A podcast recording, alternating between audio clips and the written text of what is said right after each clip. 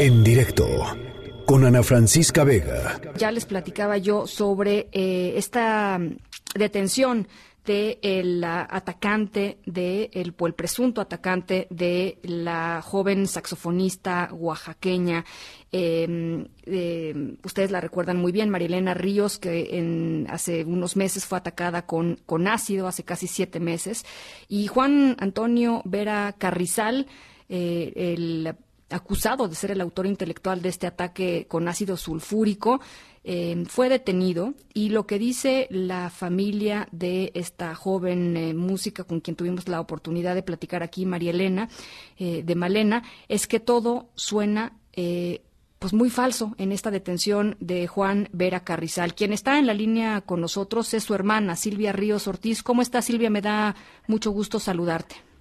Gracias, Ana. Buenas tardes.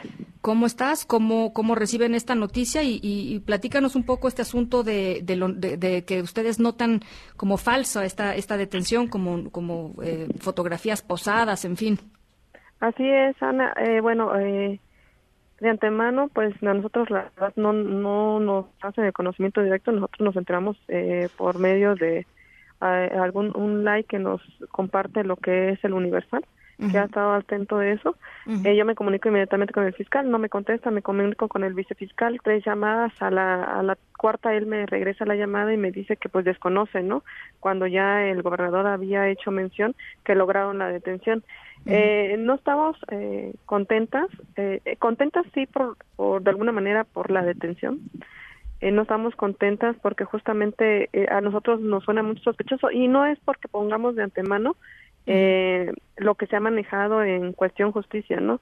Sino, te debo de ser muy sincera por todo lo que hemos pasado estos ocho meses, en donde la fiscalía dice una cosa y hasta la fecha eh, es muy visible que la fiscalía no, no hizo su trabajo, ¿no? O sea, acá no hubo una una detención en sí por parte de la autoridad, como nunca podía, nunca lo pudieron hacer a pesar de que pese a las declaraciones del fiscal general en donde casi lo estaban buscando por cierro, cierro, cierro mar, mar, y tierra y que en este caso, independientemente de la pandemia, ellos iban a seguir trabajando, ¿no?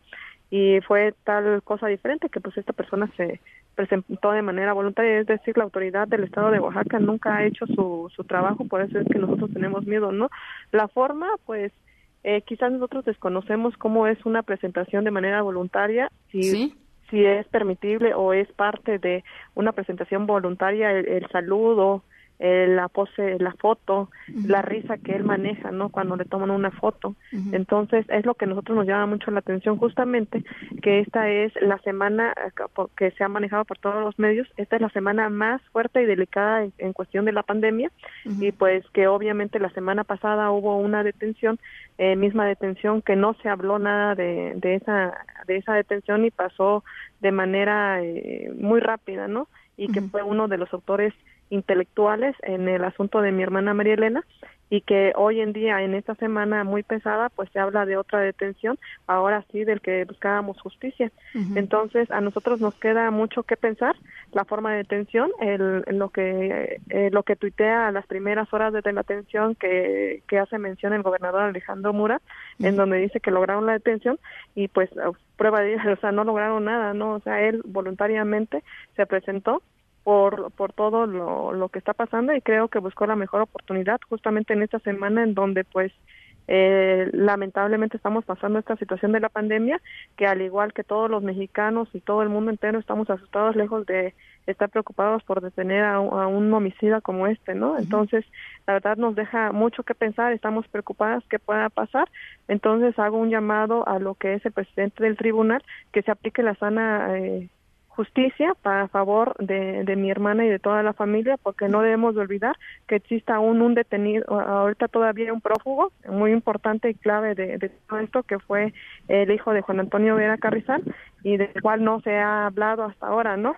Uh -huh. Entonces, nosotros seguimos en, en, el mismo estado de vulnerabilidad, pues uh -huh. porque pues sigue eh, uno de los autores intelectuales quien contrató, eh, llamó, eh, pagó y fue su hijo, ¿no? Entonces, la verdad sí, sí, nos preocupa mucho. Mi hermana ahorita está así en shock. Ella no no quisiera dar en estos momentos entrevista porque pues obviamente hace unos escasamente menos de media hora eh, o sigue la entrevista por parte del, del fiscal general en donde la verdad a, ya cuatro cuatro detenciones con este señor pues la verdad dentro de sus conferencias ha dicho muchas mentiras. Entonces nosotros estábamos esperando no qué, qué decía en su conferencia pero pues dar la casualidad que justamente en la hora de la conferencia pues se va a dar por inicio la audiencia y la verdad yo no he podido o no he tenido la oportunidad de escuchar toda toda la conferencia o, o no, totalmente toda la conferencia, que en estos momentos no sé si terminó o sigue dando el tribunal, el fiscal general. Bueno, pues eh, Silvia, te agradezco mucho esta, esta reacción eh, eh, inmediata de bote pronto de, lo que está sucediendo esta tarde. Tomamos nota de la posición que tienes tú, que tiene la familia, que tiene la propia María Elena y estamos muy pendientes de lo que salga de Fiscalía y, por supuesto, del caso, ¿no? Este, sí, gracias a ustedes por hacer posible todo esto y espero que nos sigan apoyando en que todo esto sea transparente y legal como debe de ser. Te mando un abrazo, Silvia, otro para María Elena. Gracias. Gracias. En directo con Ana Francisca Vega.